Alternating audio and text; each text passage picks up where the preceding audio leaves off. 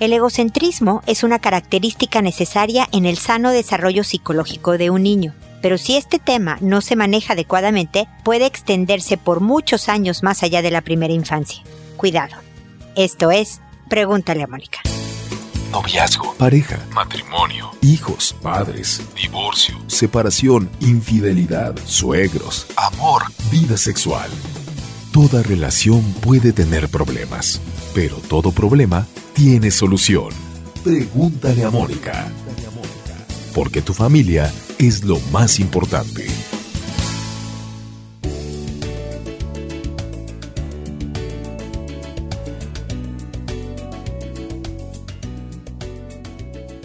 Bienvenidos amigos una vez más a Pregúntale a Mónica. Soy Mónica Bulnes de Lara. Como siempre, feliz de encontrarme con ustedes en este espacio en el que hablamos de los hijos y su natural egoísmo o egocentrismo. Todo gira alrededor de ellos. Si te van a quitar un lunar, tu mamá o papá, ¿no? Vas a entrar a una cirugía ambulatoria. Claro que se preocupan y claro que quieren que estés bien, pero su preocupa pueden llegar contigo en un momento y decirte, ay mamá, te van a operar el viernes, qué mal. Oye, pero ¿y quién me va a poder llevar a la fiesta del viernes en la noche, no? O sea, como que el, el agua solo jala para su molino. Y llega un momento en que puede ser algo preocupante, de verdad, tener adolescentes o niños en la pubertad, 9, 11 años, o ya adultos, que no se preocupan por nada más que ellos, no tan cercanamente por sus padres, por ejemplo, por gente que está a su alrededor. Y aunque, como lo digo en la introducción, el egocentrismo es, es una parte necesaria y natural del desarrollo de un niño,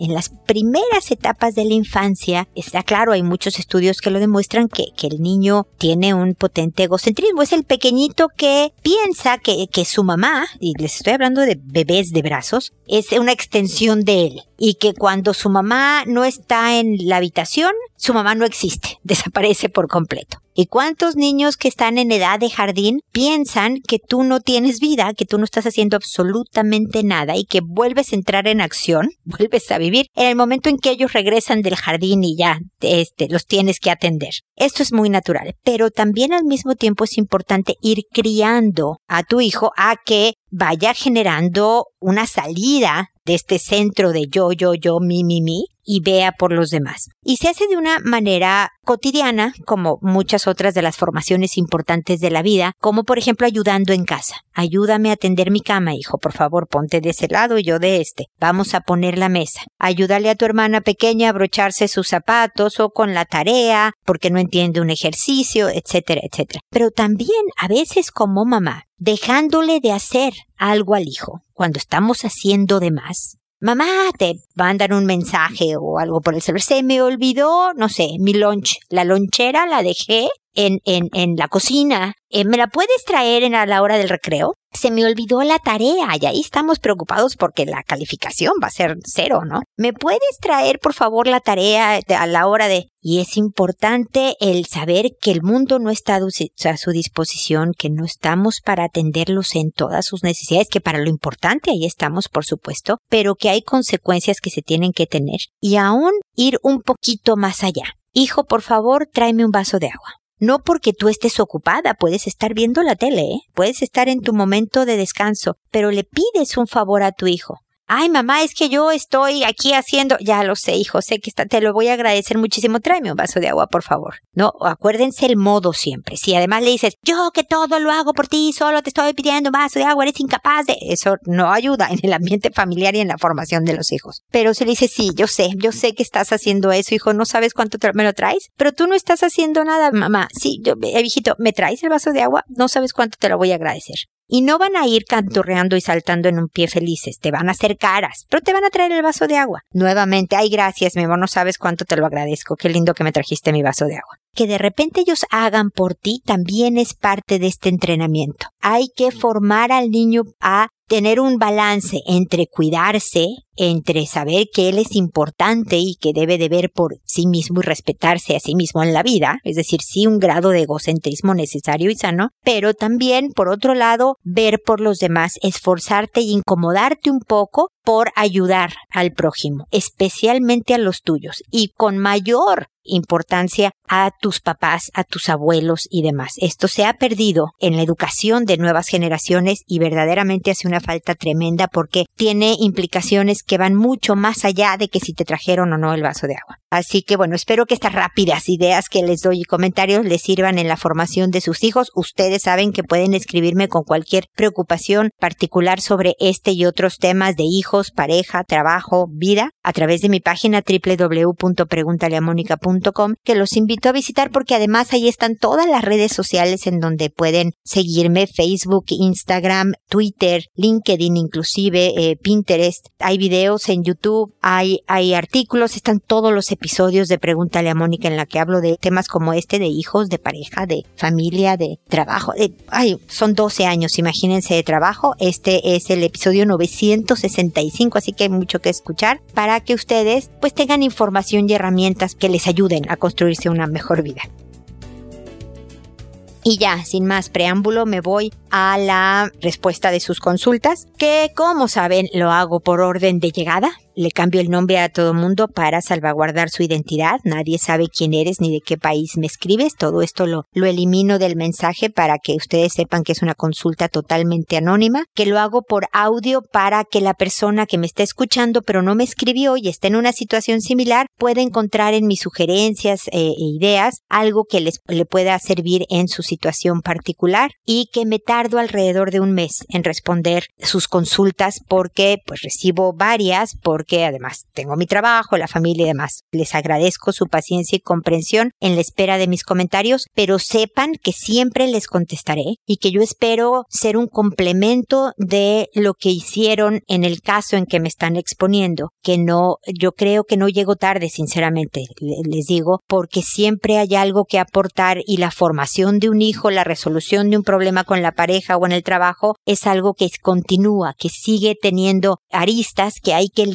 y hay que manejar y por lo tanto creo que puedo eh, llegar a tiempo con algo que aportar a la situación. Así que gracias por su comprensión y apoyo. Y hoy empiezo con Caridad, que me dice, hola Mónica, pasamos nuestras vacaciones fuera de casa y nos venimos al norte de mi país, en donde está la familia de mi pareja de hace 10 años. Siempre llegamos a la casa de sus papás y todo bien, aunque sabemos siempre que es de los dientes para afuera. Ellos demuestran tener una buena relación conmigo, pero en el fondo yo veo que no es así, porque cuando mi pareja no está, ellos toman un cambio conmigo. No extremo, pero no está la misma relación que cuando está él siempre tienen actitudes de egoísmo y la verdad nosotros siempre nos hacemos los tontos con mi pareja para evitar un problema aunque nos demos cuenta. Pero nos decimos que a las finales están viejo y obvio ya no cambiarán. Ellos son personas que no son malas, pero sí son muy interesados. Entonces, mientras nosotros les damos, ellos nos muestran cara feliz, pero cuando no hemos podido, la cara ya no es la misma. Hasta este verano preferíamos llegar donde los papás de él para brindarles esos dos meses ya que durante el año no nos vemos. Pero a la mitad de este verano decidimos quedarnos en una cabañita que tenemos en la playa en la misma ciudad donde están ellos. Al pasar los días comenzaron con caras largas y enojos de la nada. Los visitábamos cada tres o cuatro días, pero hubo actitudes que no toleramos con mi pareja y me tienen bien molesta, ya que yo sé que a él como hijo también le afectan en su día a día. Hoy las relaciones están tirantes ya que cualquier cosa que mi pareja indique que ellos no estén de acuerdo, yo soy la culpable. Yo los quiero muchísimo, pero no por querer a alguien no seremos capaces de no ver sus defectos. Ahora son cortantes y solo ofrecen cosas a mi pareja. Ellos un año le hablan a alguien y el siguiente ya no. O te hacen cara todo el año y luego te sonríen de la nada. Yo no sé qué hacer, no sé si aconsejar a mi marido que vaya y aclare, aunque quede como el culpable de una pelea que nunca hemos empezado, o bien dejar que todo siga igual. ¿Qué opinas tú? Me tiene chata ya la gente así. Yo soy tan directa que me cargan los rodeos. Pues mira, sí, Caridad, siempre es complicado lidiar con personalidades difíciles y más cuando se trata de alguien tan cercano como los papás de tu pareja. Mi opinión es que le alivianes la carga a tu pareja. Aquí lo importante, Caridad, es tu relación con él es la que va a perdurar a través del tiempo. Como bien dices, estos ya son viejitos que tienen sus mañas y manías y malos modos y aunque no estén justificados, los van a seguir haciendo. Es poco el cambio real que van a lograr. Puede que el enfrentamiento provoque mucho más distancia y más incomodidades para todos. Entonces, ¿a qué me refiero con alivianar la carga a tu pareja? en que le insistas en que no importa, en que si tus suegros se ponen cortantes, tu caridad eres amable y educada y atenta, o sea, la persona que tú eres con quien quieras que tengas enfrente. ¿Me explico? O sea, tu caridad debes de ser una persona honorable, educada, madura, lo que se espera de cada uno de nosotros, ¿no? De cada una de las personas que somos. No importa si enfrente tienes a alguien educado, cordial y amable o si tienes a un patán. Tu caridad, esta es la persona que eres. Entonces, tus suegros le ofrecen solo agua a tu pareja y tú tienes sed, te paras tranquilamente, te sirves tu vaso de agua y listo. Y cuando salen de casa de sus papás, no le dices, ¿viste cómo tu mamá no me sirvió agua a mí y a ti sí? Porque, porque a tu pareja le, voy a usar un término de mi mamá, ya que soy viejita, le mortifica a tu pareja, le incomoda, se siente mal contigo de que sus papás no sean amables contigo. Entonces, para él, se presiona para que vaya a hablar con ellos o se pelee con ellos por defenderte a ti, lo cual está muy bien y es muy positivo, pero en realidad va a dañar la relación con tus suegros, él con sus papás, y de todas maneras no creo que cambie mucho de cómo están las cosas. Tus suegros están, a lo mejor ya por ser personas mayores, en un plan medio de, de adolescentes, hacer cosas para que enganchen. Y la verdad, Caridad, tú y tu pareja están en, caen redondito, están enganchando en todas. Si les hacen malas caras, a ustedes, ay, qué horror, las malas caras no se las compren, no caigan en su juego. Hola, ¿cómo están? Cada tres o cuatro días, bueno, ya acabó el verano, ya no están de visita, pero hola, ¿cómo están? Y están de caras y todo eso, acorten la visita. Nada más acorten, bueno, qué gusto verlos, ¿eh? Bueno, bye. De tal manera que los suegros van a ver, hijo, esto no está cambiando nada, al contrario, se están acortando las visitas por, y tal vez ellos cambien la estrategia, pero si no, ustedes como si nada tú le haces ver a tu pareja y va a quedar él muy agradecido que no tiene repercusión los estilos de sus papás, que tú los quieres a tus suegros, que tú vas a seguir siendo educada y que amas a tu pareja de 10 años. Espero estar transmitiendo la moraleja de todo esto, me explico. Tú lo que estás salvaguardando es que este hombre te vea con respeto y admiración, tu pareja, por la mujer que eres tú y por tu comportamiento ante circunstancias adversas. Es que también tú no caigas en los juegos de gente que quiere manipular con sonrisas por un lado y malos modos por otro, en que enfrente a él eh, son cordiales y atentos contigo y él se va y entonces se ponen medio secos y cortantes. Tú sigues demostrando quién eres para que ellos también, a lo mejor con dientes apretados, pero también te tengan un respeto porque no van a poder decir de ti nada más que eres una mujer con M mayúscula, como digo yo, ¿no? Entera, completa, íntegra. No es fácil, Caridad, te saldrá a veces y a veces te cansará y le comprarás la cara a la suegra y le dirás algo, pero velo practicando, porque mm, tú que eres directa y tú que eres auténtica, como me dices que, que te chocan los rodeos y estas cosas, bueno, sé tú, pero sé tu mejor tú, me explico, para que delimites los extremos en donde tú vas a convivir. Es decir, a mí me tratan de esta manera o acorto la visita pero no digo una grosería, no le compro el juego. Me explico, así que suerte, paciencia y ánimo y creo que los resultados van a ser positivos, sobre todo porque la relación de tu pareja se va a fortalecer. De todas maneras, seguimos en contacto, ¿ok, Caridad? Dalia me dice, muchas gracias Mónica por tu respuesta, es de gran ayuda. Lo que pasó, ah, es que ya había hablado con Dalia, obviamente es que yo en casa cuido por las tardes a ese niño de 10 años. Es cierto también que mi niña es muy celosa y no quiere compartirme con nadie, pero ese día me superó el, escuchar eso que mi hija me contó. Le creí, hablé con la mamá del niño, pero el niño decía que no era verdad. Vale, hasta ahí bien. Pasó el tiempo y hace unas semanas me los encontré a los dos, tanto a mi hija como al otro niño, haciéndose caricias, que por supuesto no son de niños pequeños. Enseguida hablé con la mamá y le dije que viniese a recogerlo. Llevé a mi niña al pediatra y gracias a Dios no ha sido abusada ni tiene indicios de que le haya hecho nada en sus partes. Pero me ha quedado un miedo que ahora no soy capaz de dejar a mi niña hacer nada ni ir con nadie, ni con la familia, por miedo a que le vuelva a pasar. O no sé, que ella reaccione queriendo hacer igual. No sé si me explico bien, muchas gracias de antemano. Si Dalia te explicas perfecto, generalmente los perpetuadores niegan lo que hacen el niño que sabe que está en problemas, ¿no? De, hasta con cosas mucho menos serias. ¿Tú rompiste el florero? No, no fui yo. No había nadie más en la casa, pero dice, no, no, no fui yo, ha de haber sido el viento, porque abrí la ventana, entonces a lo mejor fue el aire y no fui yo. ¿No? Oye, tú me agarraste los 10 pesos que yo te... No, no fui yo. Yo, quién sabe, los habrás perdido en otro lado. O sea, generalmente cuando yo sé que hice algo malo y yo sé que me voy a meter en problema es no, la mentirosa es ella. Luego se demostró que no, que sí está ocurriendo algo, que este niño es mucho mayor que tu hija y que por lo tanto puede manipular emocional, físicamente a alguien más pequeño y que no debe de tener ningún contacto con tu hija porque este es un niño que también está en problemas que ojalá se le atienda, pero tú tienes que proteger a tu hija. Ahora, Dalia, algo importante.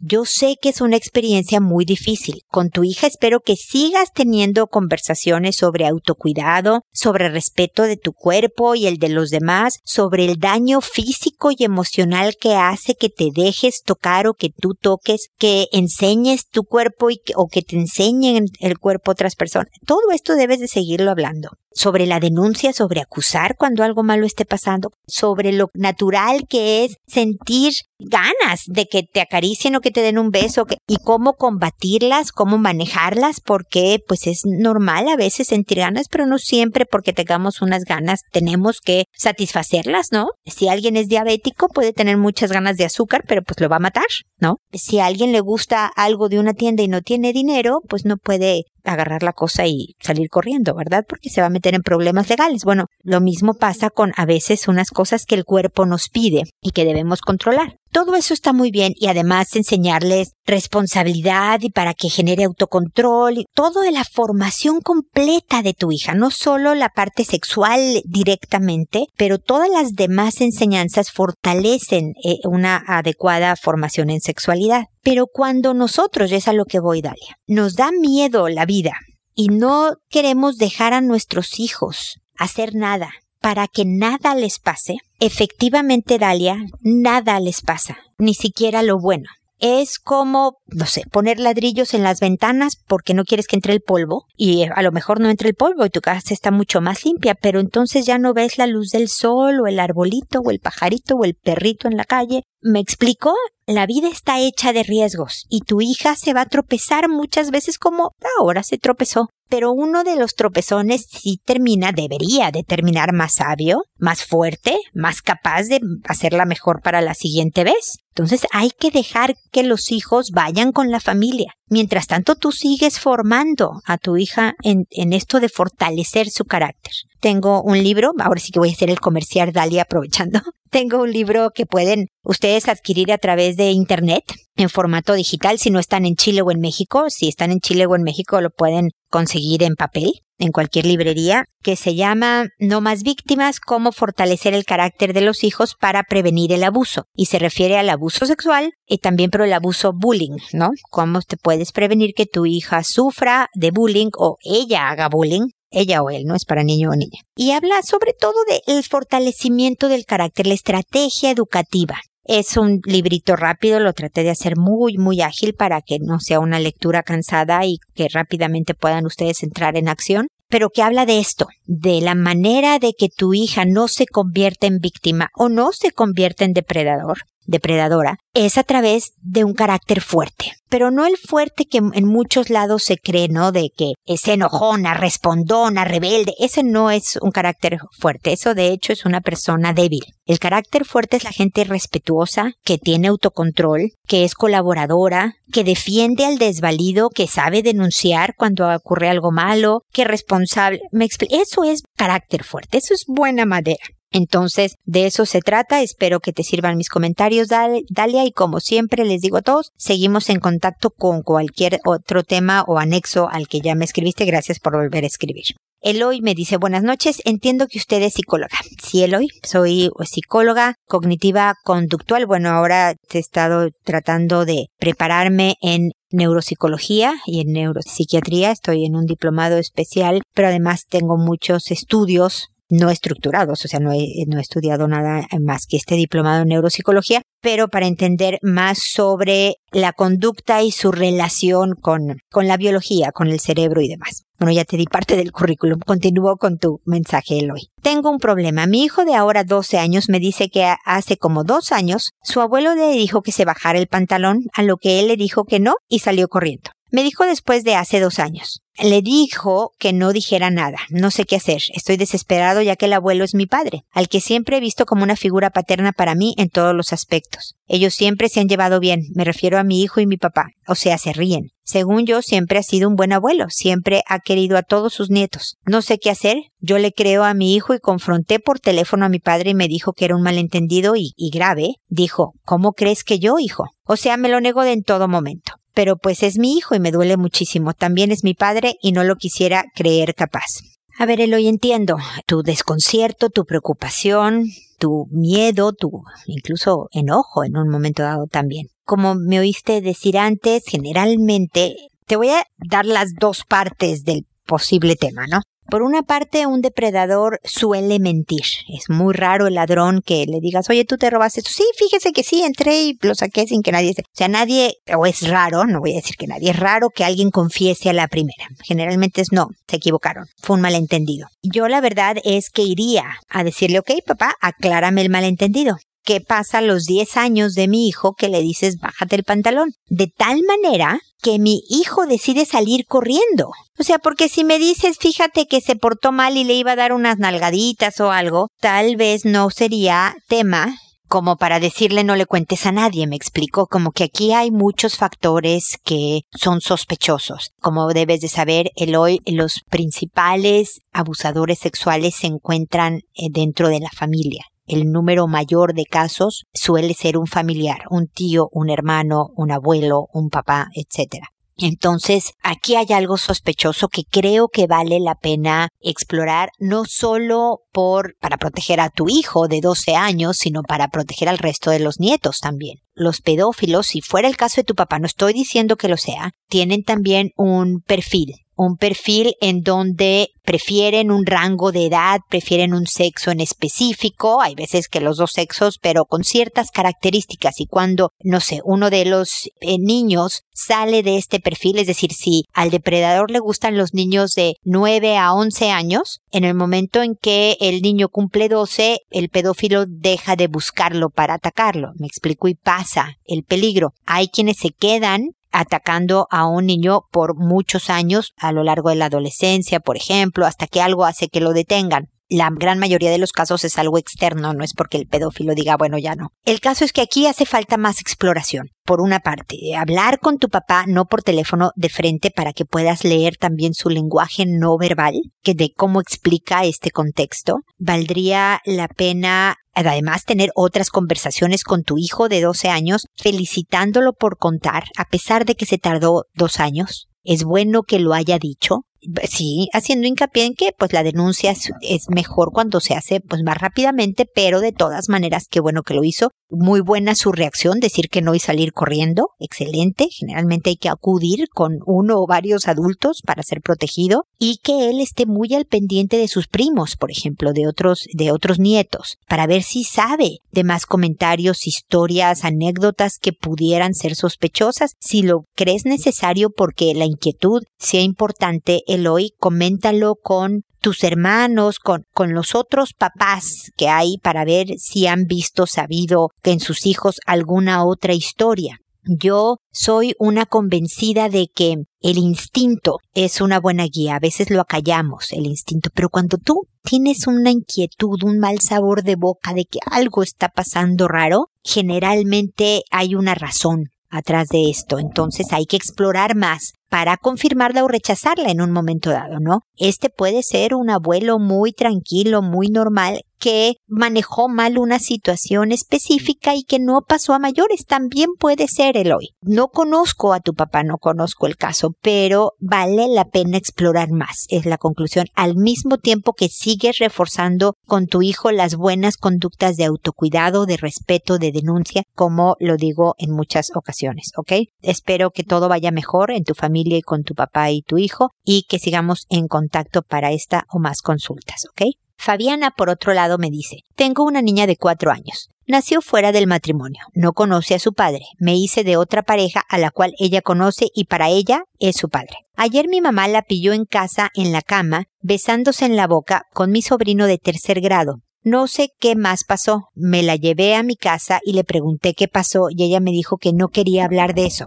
Quería golpearla. No sabía qué hacer. Me controlé y le dije que eso no se hace, que ella es niña, que ya pasó la etapa de bebé a niña y para ser grande le falta mucho. No sé cómo ayudar a mi hija, me puse a buscar en la net cómo ayudarle y cómo ayudarnos nosotros como papá. Por favor, oriénteme. Gracias, Fabiana, por tu consulta. Tu hija tiene cuatro años y si está bien redactado, porque en la forma en que venía tu mensaje decía tres grado. Entonces, al principio pensé que era un sobrino de tres años, pero al parecer, y espero no equivocarme en mi conclusión, es un niño de tercer grado, que por lo tanto tiene como nueve años. Tu sobrino, si es así, si va en tercer grado, está en la pubertad. Y lo que hizo fue abusar de la primita porque son cinco años de diferencia en donde la capacidad intelectual, la capacidad física, la capacidad psicológica y de manipulación y de fuerza es distinta. Y un niño de nueve años puede aprovecharse de todas estas capacidades para satisfacer un impulso hormonal, ¿no? Si mis hormonas o porque yo estoy viendo videos inapropiados y estoy más sexualizado, porque un amigo me dijo o por lo que tú quieras, me hacen tener ganas de dar un beso, pues me voy a ir con la víctima más probable. ¿no? Y mi prima de cuatro años es manipulable, pues me voy para allá. Entonces, Fabiana, Entiendo tu frustración y enojo y susto y preocupación por lo que hizo tu hija, pero en realidad no había mucho ella que podía hacer. Entonces regañarla no tiene utilidad. Y me parece perfecto que te hayas controlado y le dijeras todo esto de que no se hace. Pero al mismo tiempo es bueno como suavizar el tono, porque tu hija debe de saber que esto es un tema del que puede hablar contigo con confianza, con tranquilidad, de que no va a ser castigada, golpeada obviamente no, y demás, sino como algo natural que requiere de guía. Entonces, es importante que ella sepa que cuando el primo, un profesor, otra niñita, le dicen cosas de este tipo, ella debe de decir que no, debe de venir contigo a contártelo, que tú no te vas a enojar, que vas a hablar con ella al respecto, pero que esto se debe de decir, es algo malo, es como que ella viera a otro niñito pegándole a una niñita más chiquita, ¿ok? Tu hija tendría que avisarte, contarte, oye mamá, fíjate que vi en el colegio como siempre Juan le está pegando a Rosita, que tiene tres años menos que ella. Esto ayudará a que tú puedas, tu mamá de tu hija, Fabiana, ayudar a proteger a Rosita, ¿no? En un momento dado. Entonces, eh, por eso la importancia de la denuncia, del autocuidado, de lo que hablaba de cómo te puedes dañar el corazón o puedes dañarte físicamente, puedes tener una infeccióncilla, que algo te, te enferme por estar haciendo cosas que no sean adecuadas para la edad y demás. Entonces es una forma continua de educación en sexualidad,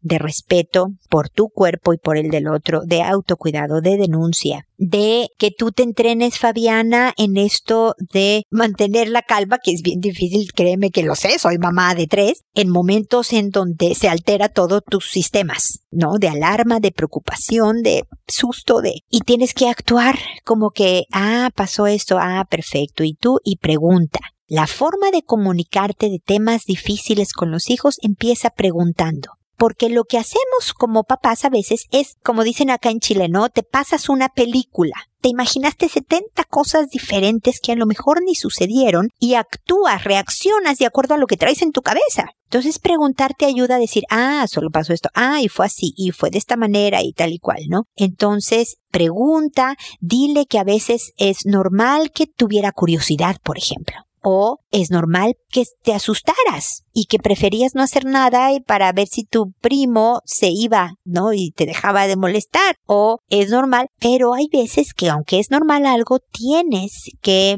protegerte, tienes que parar a algo, tienes que ser fuerte y valiente, tienes que ir con un adulto eh, y contar, porque también tu primo necesita saber que esto no se hace. No solo tú, también tu primo, esto no se hace. Él es más grande y él debe de saber que esto no se hace. Y hay que hablar con la mamá del sobrino, ¿no? Me imagino que se supo porque fue tu mamá la que los descubrió. Entonces, es toda una estrategia, Fabiana que no para. Tu hija fue a lo mejor engatusada, eh, sintió alguna curiosidad, además le ha de haber gustado, pues si le estaba dando un beso en la boca y se sintió rico, pues uno reacciona como, ah, qué bien, continuemos con esto rico, sin entender que esto no se debe de hacer. Es importante, por eso, para eso tiene su mamá y su papá, que es tu pareja, para decirle, aunque a veces se siente agradable, no debes de hacerlo. Y aunque tiene cuatro añitos y tienes que decirle mensajes cortos y con palabras muy sencillas, luego en dos semanas, aprovechando, no sé, un comercial de televisión, dices algo un poquito más, y luego en otra ocasión, porque supiste algo que pasó en el colegio, dices otro poquito. Me explico, vas teniendo estas conversaciones y preguntando y diciendo y volviendo a preguntar y decir de manera que vas formando a tu hija, porque esto empieza ahora, de hecho un poquito de años atrás, esto de educación en sexualidad y afectividad, y dura por décadas, mi querida Fabiana. Así que ánimo y por lo menos quiero que sepas que aquí estoy para seguir eh, pues acompañándote en este proceso y resolviendo dudas y, y dándote ideas y estrategias que espero puedan servirte en un momento dado, ¿ok? Y después está Gabina que me dice, hola, soy mamá de un niño de 7 años y un bebé de 2. Me dijeron que usted podía orientarme. Bueno, le cuento. Hoy pillé a mi hijo tratando de que mi hija besara sus partes. La verdad es que me enfurecí mucho, pero luego de pensar me pregunté por qué un niño tan chico tiene esas conductas. ¿Es normal o tendré que buscar ayuda? No sé qué hacer. Mira, Gabina, es muy buena pregunta. A mí me gusta mucho cuando me preguntan esto de que a ver qué es normal y qué no es normal para saber si es de ayuda o qué hago con esta información que tengo, ¿no? Y los niños desde los dos añitos, tres, empiezan a entender que son personas, qué es niño, qué es niña, qué sexo tienen, y cómo se maneja el mundo real y cómo se manejan los hombres y las mujeres y toda una serie de información pues muy complicada para niños tan pequeños. Entonces, por ejemplo, hay niños de 3, 5 años que se disfrazan de papá o mamá y niñas que se disfrazan de papá o mamá, ¿no? Y de repente se pintan bigotes y usan tacones, no importa si son niños o niñas, y no tienen ningún tipo de implicación negativa. Están tratando de entender el mundo de los adultos, el mundo real. Y el criterio más rápido y más sencillo que te puedo dar, Gabina, es que los niños van a tener muchas conductas sexualizadas, pero más para los ojos de un adulto. Por ejemplo, si un niñito de dos años besa en la boca a otro niñito de dos años, muchos papás se alteran porque no vaya a ser homosexual, pero como da besos en la boca si eso no corresponde. Y el niñito de dos años no tiene idea de lo que es homosexual, de qué es sexo, de qué es... Los papás en su cabeza tienen toda esta cosa, esta inclinación porque son adultos, porque tienen una vida mucho más avanzada y lo que es muy natural para un niñito, para ellos tiene otra implicación. Pero, y aquí viene la cosa clave, Gabina, cuando el niño hace cosas como la haría un adulto, aquí puede haber un problema. Es decir, si tú me hubieras dicho, mi niño de siete años se bajó los pantalones y le mostró los genitales a mi hija, y le pidió a mi hija que, pues seguramente que con la diferencia de edad, pues te ha acompañado a cambiarle el pañal pero le ha visto los genitales a mi hijita, te podría decir es parte normal del desarrollo sexual de un niñito. Hay que decir que no puede estarse bajando los pantalones enseñando sus genitales ni a su hermana ni a nadie más. De todas maneras necesita guía, pero es parte del desarrollo normal. Pero cuando un niño le dice a su hermanita de dos años, cinco años mayor tu hijo, bésame mis genitales, Aquí es una conducta más de adultos, más sexualizada dentro del terreno que no corresponde. Y entonces, más que primero buscar ayuda, hay que explorar más. ¿Tiene acceso tu hijo a videos de Internet que no han sido supervisados? ¿Has bloqueado los dispositivos en los que tiene acceso si le prestas tu celular, si le prestas tu tablet? ¿Has bloqueado las páginas que puedan tener contenido inapropiado para niños menores? Hay aplicaciones que puedes hacer eso. Si no lo sabes tú, Gabina, por favor busca a quien te oriente y lo haga. Porque hay veces que le pasamos el celular a nuestro hijo y tú estás aquí al lado, pero el niño se mete por accidente, como decimos en México sin querer queriendo, a lugares inapropiados y ve información que no es correcta o en el colegio le enseñaron o alguien le está mostrando como una estrategia o está haciendo algo con tu... Me explico, aquí está pasando algo más que puede ser relativamente sencillo de solucionar o algo grave. Hay que explorar más. Y dependiendo de lo que encuentres, es el camino que se toma. Conversaciones, estrategias específicas, pero como remedio casero o no necesito ayuda especializada. Hay veces que si no encuentras cómo investigar más, porque además uno va y le pregunta a tu hijito, oye, mi amor, esto de que tu hermanita besara tus genitales. ¿Cómo supiste de eso? ¿Quién te lo dijo? De alguna forma el niño sabe porque fue regañado hace unas semanas que no debe de decir mucho de esta información o sabe que no estuvo correcto, entonces mejor no digo nada, me voy a meter más. Si sientes que no puedes encontrar la solución, entonces puede que un especialista, una psicóloga infantil, ayude a obtener información mayor con tu hijo. Podría ser de ayuda. pero trata primero de forma casera en donde vea que tú estás en una disposición tranquila, nada más investigando, no va a haber regaños, no le vas a quitar la tele o el juguete, nada más quieres saber más, podría ser que tu hijo sí se sincerara contigo. Si lo sometes a un interrogatorio, podría ser que se callara y no te resultara nada. Espero que puedas investigar qué está pasando, Gabina. Aquí estoy para cualquier otra información y que sigamos en contacto y espero que todo vaya bien con tu familia. También espero amigos que nos volvamos a encontrar en un episodio más de Pregúntale a Mónica. Y recuerden hacer todo siempre, primero, con amabilidad. Hasta pronto.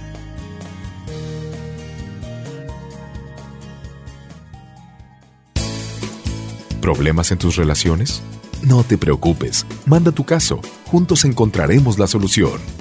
www.preguntaleamónica.com Recuerda que tu familia es lo más importante.